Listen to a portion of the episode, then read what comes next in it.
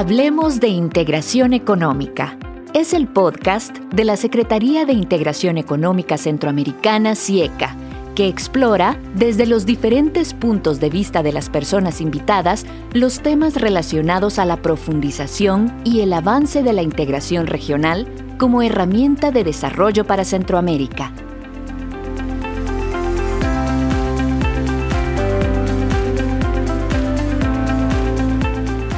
Bienvenidos y bienvenidas al podcast de la Secretaría de Integración Económica Centroamericana, CIECA. En nuestro octavo episodio nos acompaña directamente desde CIECA Jadi Valladares Gudiel quien es directora de Facilitación de Comercio de la Secretaría de Integración Económica Centroamericana, en donde ella coordina las acciones que apoyan la toma de decisiones para la gestión en temas de integración, economía y facilitación de comercio, lo cual es de gran trascendencia y aporte para el desarrollo del tema que hoy vamos a tocar el Acuerdo de Facilitación de Comercio de la OMC y la Estrategia de Facilitación de Comercio Centroamericana. Jadi, sea usted bienvenida a este espacio. Muchas gracias, un placer saludarles. Eh, es un placer para mí estar en esta plataforma, entregando de repente palabras o conocimientos sobre lo que se hace a nivel de la integración centroamericana, especialmente en los temas de facilitación de comercio. Un placer saludarles. Igualmente, Jadi. Creo que hasta hoy hemos llegado a uno de los temas de gran, de gran trascendencia en el programa y es el de los acuerdos y estrategias que establecen una serie de medidas para la rápida circulación de las mercancías o de los productos, que han sido temas que hemos tocado en episodios anteriores. Y, y es todo esto a través de las fronteras, basadas en las mejores prácticas en todo el mundo. Según entiendo, Jadi, este acuerdo del que vamos a hablar hoy fue firmado hace unos nueve años, a finales como del 2013. Creo que es con el fin de facilitar el comercio y reducir los costos de las transacciones comerciales y esencialmente de despacho aduanero en nuestros países, ¿no? ¿Es así, Jadi? ¿O nos puede ampliar el tema y contarnos también qué busca este acuerdo? Sí, gracias, Dharma. Sí, en, efecto, eh, el acuerdo de facilitación de comercio de la Organización Mundial de Comercio, eh, sí, por aquellos eh, años de 2013, los países en realidad se sumaron a, unas múltiples quejas que tenían los pequeños y medianos productores por la no agilización en frontera de sus mercancías. Entonces, de ahí salió el tema específicamente de ver un acuerdo de de, solucionar estos problemas que se encontraban en, en, esas aduanas mediante un acuerdo, el acuerdo de facilitación de comercio. ¿Y, ¿Y, qué busca entonces el acuerdo de facilitación de comercio? Precisamente eso, apoyar a estas pequeñas y medianas empresas en agilizar el movimiento, el levante y el despacho de estas mercancías que se encuentran en, en las aduanas, incluyendo esas mercancías que pasan en tránsito por, por los puestos fronterizos o por las aduanas mismas. También este acuerdo es tan importante para, para las empresas porque establece medidas de cooperación entre las aduanas y otras autoridades que están en competencia en estos temas, relativos obviamente a los temas de facilitación de comercio y a los temas también de los procedimientos que se dan eh, en las aduanas. Esta cooperación eh, entre la aduana y las autoridades competentes, llámese sanitarias, llámese migración, llámese ventanillas únicas de comercio exterior, están íntimamente relacionadas entre el cumplimiento de estos, de estos acuerdos o de estas medidas que se encuentran en este acuerdo de facilitación de comercio. En efecto, fue en el año de 2017 que ya entra en vigor este acuerdo de facilitación de comercio de la Organización Mundial de Comercio OMC. Ok, y yo imagino que cuando hablamos también de estrategias, a lo mejor nos referimos a procedimientos, como bien usted lo decía, sobre todo que estén dispuestos a la toma de decisiones para accionar frente a un escenario, ¿no? En este caso, pues estamos hablando de, de, procesos más grandes, que son procesos aduaneros, y creo que el resultado es un trabajo multidisciplinario, ¿verdad? Sobre todo a nivel centroamericano. ¿Qué contiene la estrategia de facilitación de comercio centroamericano, que parecen dos temas bastante acorde, pero creo que son un tanto diferentes. Sí, Dharma, le comento. Sí, eh, dentro de ese tema del acuerdo de facilitación de comercio de la OMC, a nivel regional, los seis países, eh, Guatemala, El Salvador, Honduras, Nicaragua, Costa Rica y Panamá, en el año 2014, en una reunión de presidentes realizada en, en Punta Cana, eh, se le instruyó a las autoridades competentes eh, el establecimiento de una estrategia que fuera acorde, obviamente, a esos temas de facilitación de comercio y acorde a lo que se hace en la, en la, Organización Mundial de Comercio. Entonces, eh, los países acordaron crear o elaborar una estrategia centroamericana de facilitación de comercio y competitividad esta estrategia está basada en la gestión coordinada de fronteras. ¿Qué, significa eso? Que obviamente las autoridades y las aduanas tienen que estar en coordinación en el centro o en el puesto fronterizo precisamente para que haya esa agilidad que habíamos hablado anteriormente. Entonces, ¿esta estrategia qué contiene? Se decidió eh, tres etapas. Una es medidas prioritarias de corto plazo, esas que, tienen que estar, que reducen esos obstáculos en, menos tiempo eh, y que reducen esos altos costos comerciales y prolongados en menos tiempo. Eso consiste en las medidas de, corto plazo. También tiene pilares fundamentales y le llamamos esas medidas de mediano y largo plazo que tienen un, un tiempo mucho más, como lo dicen, mediano y largo plazo, necesitan un tiempo mucho más para poder ser implementadas, como eh, los temas de infraestructura, obviamente, porque los temas de infraestructura, pues no se, no se construye un, edificio de la noche a la mañana, o una calle, eh, o un parqueo, o, señalizaciones dentro de las aduanas de la noche a la mañana. Entonces existen estas ocho medidas de mediano y largo plazo, pero también existen tres ejes transversales, como por ejemplo la plataforma digital de comercio centroamericana. Este eje transversal llama la atención porque tiene que estar vinculado a la implementación de estas ocho medidas de mediano y largo plazo y estas cinco medidas de corto plazo. Como le repito, así se multiplica la actividad comercial y se diversifican en mayor medida esas exportaciones y una potencial inversión extranjera con este tipo de medidas, con implementar estas medidas e implementar también una plataforma digital en estos tiempos que estamos eh, post pandemia, que. Eh, en realidad es necesario los temas digitales. Eso contiene, eh, Dharma, eh, la, la estrategia de facilitación de comercio vinculada muy estrechamente con el acuerdo de facilitación de comercio de la OMC a eso, eh, digamos, esa es una de las dudas que, a mí me ha dado y qué bueno que, lo tocó Jadi, el tema pospandemia, ¿verdad? Si bien hemos visto que, que, la tecnología está muy vinculada a todos estos procesos, pero que algunos procesos, y la pregunta va es que si estas estrategias y estos acuerdos tuvieron que acomodarse o variar un poco de acuerdo a pues a este problema de pandemia que tuvimos que fueron casi tres años y ahorita ya estamos en la parte de post, ¿verdad? Ya estamos como acomodándonos a cierta realidad del pasado, pero quiera o no, cambió. Entonces, ¿eso, eso se adaptó, cambió o cómo se maneja?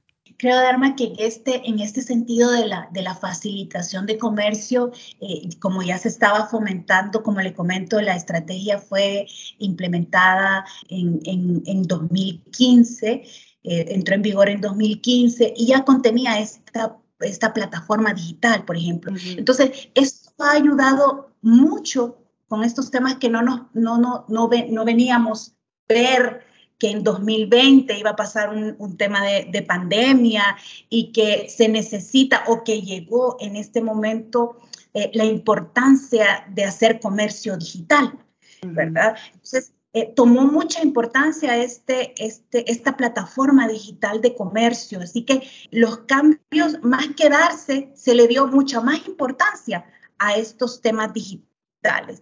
¿Por qué? Porque obviamente estos temas digitales fomentaron o fomentan en esta pospandemia la facilitación de comercio, precisamente por, por, para brindar respuestas eh, precisamente vale, vale, la redundancia por este tema de pandemia, se, se habían brindado respuestas a las demandas de los productores, de los consumidores, de los transportistas, de las navieras y de otros actores clave eh, que necesitaban tener o necesitan tener el acceso a productos de calidad a precios competitivos en el menor tiempo posible.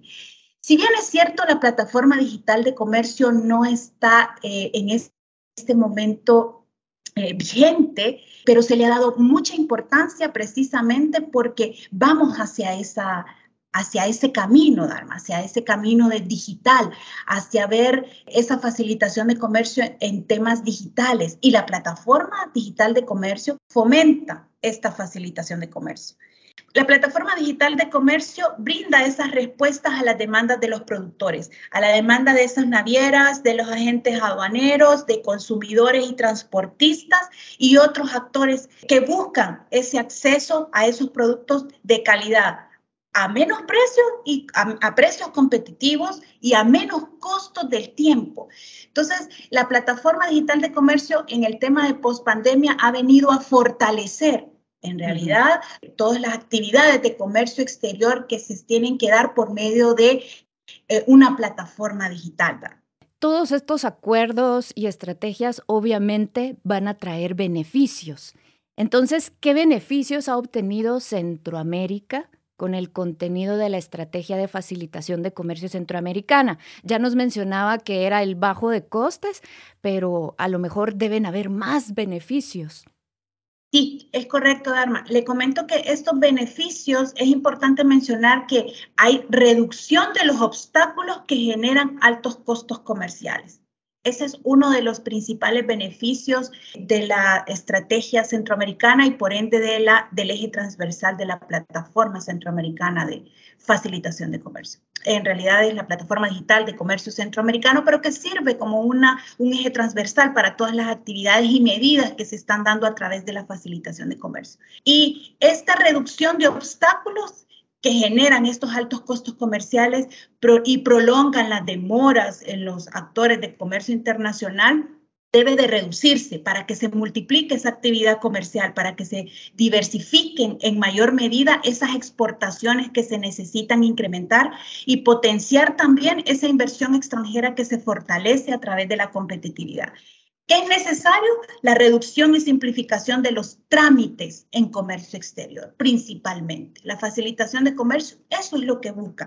La disminución también de costos, reducción de esos costos en estos procesos de comercio exterior para pequeñas, medianas empresas y grandes empresas. Reducción de esos tiempos en operaciones de comercio exterior, que no se prolonguen de días y días en frontera para productos que pueden, eh, se pueden dañar, ¿verdad? Y que puedan reducirse ese tiempo en esa operación de comercio exterior. Y por supuesto, Dharma, la transparencia.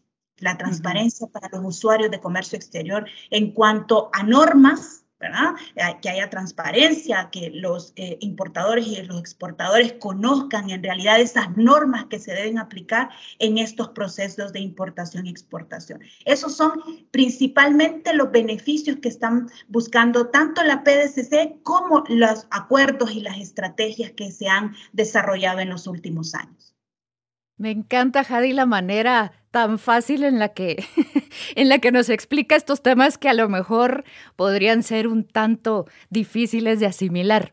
Y también mencionaba este, la importancia de, de la plataforma en cuanto a este tema. Pero, ¿cuál es la relación de la PDCC con la estrategia de facilitación de comercio?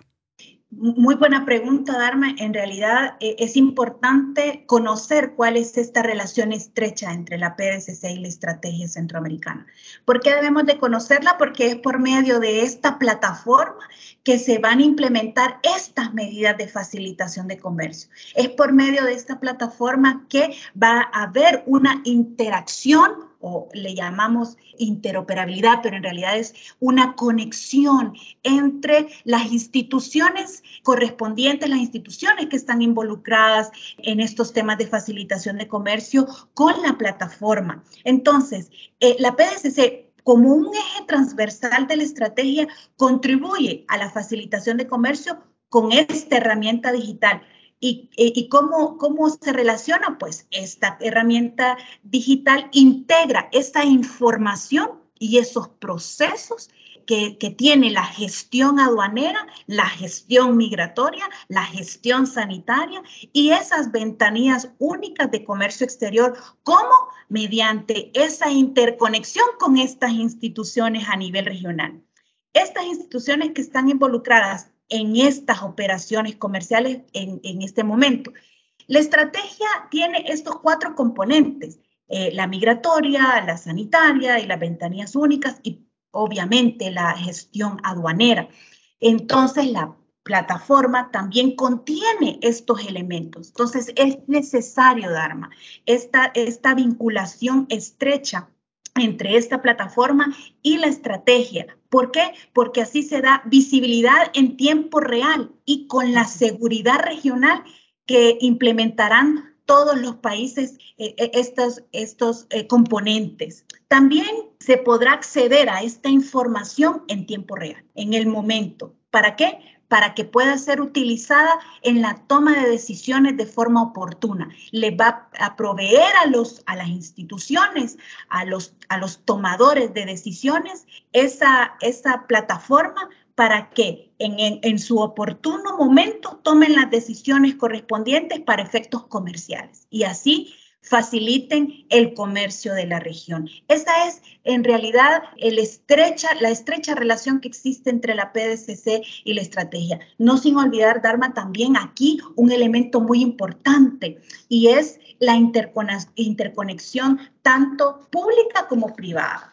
Es, es muy importante conocer que esa interrelación entre lo público y privado nos lleva al éxito de la facilitación de comercio. ¿Por qué? Porque son los exportadores, son los importadores los que van a utilizar, ¿verdad? Y los que van a, a poder realizar o van a poder medir en realidad esa facilitación de comercio en las fronteras. Por eso es importante pasar hacia estos temas digitales Sé que para muchos en realidad se les es muy complicado, muy difícil adentrarse en estos temas digitales, pero creo que hacia allá, vamos. Y retomando el tema de pospandemia, precisamente la, la pandemia nos orilló, nos empujó a buscar plataformas digitales en las cuales nosotros dejemos de utilizar el papel y utilicemos esas plataformas digitales no solo para facilitar el comercio, sino para otros temas de, de la vida cotidiana. Sí, me parece, me parece atinada esa reflexión, ¿verdad? Que, que, la pandemia nos casi que nos obligó a vivir de una manera híbrida, ¿no? De estar de a los que tenían problemas con la digitalización y todo esto, pues aprender. Es, un, es una ley de vida también, ¿no? Desaprender para luego volver a aprender a hacer las cosas y es pues en ese lado en el que estamos todos y todas. Jadi, así a manera de, de reflexión muy suya, nos podría decir la importancia de, de, este tema como para agregar más información o algo, algo que hayamos obviado dentro de lo que hablamos que pueda ayudar como a tener más información, pero sobre todo a reflexionar acerca del tema que acabamos de tocar? Sí, muchas gracias, Darma. Voy a, voy a, tratar de, resumir de repente eh, lo que es importante manejar en los temas de facilitación de comercio y que tengamos en cuenta eh, para poder llevar e implementar estos temas de facilitación de comercio desde un emprendedor hasta, una gran empresa. Y es la importancia, Dharma, de fomentar la relación, esa relación de colaboración del sector privado a través de eh, la plataforma digital de comercio, por ejemplo. Porque por eso brindará, de acuerdo a esa colaboración que tendrá el sector privado con el sector público, brindará esas respuestas a esas demandas de todos los agentes económicos. Y la implementación de iniciativas de facilitación de comercio, en mi punto personal, es un paso clave para optimizar los procedimientos en la frontera y así agilizar esos procesos y, e identificar también, Dharma, creo yo muy importante, las buenas prácticas de facilitación de comercio eh, en frontera para poder tener mejores resultados en la implementación de medidas que conlleven a facilitar el comercio. un trabajo público-privado eh, se debe de construir bajo esquemas de esta cooperación que, yo le, le, he estado comentando. Comentarle, Dharma, que desde la CIECA estamos apoyando a los países centroamericanos para continuar con esa ruta en materia de facilitación de comercio eh, que permita precisamente esa reducción de costos y los tiempos y volver precisamente a una Centroamérica mucho más competitiva. En realidad es el objetivo general, volver de, estos temas de facilitación de comercio, volver eh, una región centroamericana más competitiva y que puedan tener muy buenas prácticas. En Centroamérica hay muy buenas prácticas con temas de facilitación de comercio, pero considero que es muy importante esa colaboración público-privada para poder llegar a, implementar este tipo de medidas que favorecen tanto al sector público y, tanto también al sector privado. De acuerdo, de acuerdo con eso. Bueno, muchas gracias a todos. Eh, creo que es muy importante eh, desarrollar este tipo de temas en este tipo de plataformas. Es un privilegio para mí, ha sido un privilegio para mí contar un poquito de la experiencia que se ha dado a nivel regional con los temas de facilitación de comercio y estamos a la vanguardia de nuevas prácticas para poder realizar e implementar todas estas medidas, no solo para un sector específico, sino específicamente también para emprendedores pequeños, medianos y grandes empresarios. Así que vamos por más, por una Centroamérica mucho más competitiva. Muchas gracias. Gracias a usted, Jadi, y sobre todo por haber aceptado eh, compartir con todos aquí en este espacio del podcast, que también es suyo, eh, porque es parte de la CIECA y todo el equipo ha estado trabajando para que esto sea posible. Muchísimas gracias también por el aporte que hacen a, a la región con todo este trabajo que si bien es arduo y grande, pues nada, me queda decir muchísimas gracias por este espacio y por toda la información brindada. Muchas gracias, darme un placer. Esperamos que no sea la primera ni la última. Muchas gracias a ustedes, mucho gusto, Jadi. La Plataforma Digital de Comercio Centroamericana, PDCC, es una iniciativa financiada por la Unión Europea, administrada por el Banco Interamericano de Desarrollo y ejecutada por la Secretaría de Integración Económica Centroamericana, CIECA. Las tres instituciones están comprometidas con la facilitación del comercio en la región a través de la PDCC Trabajamos juntos por la integración económica centroamericana.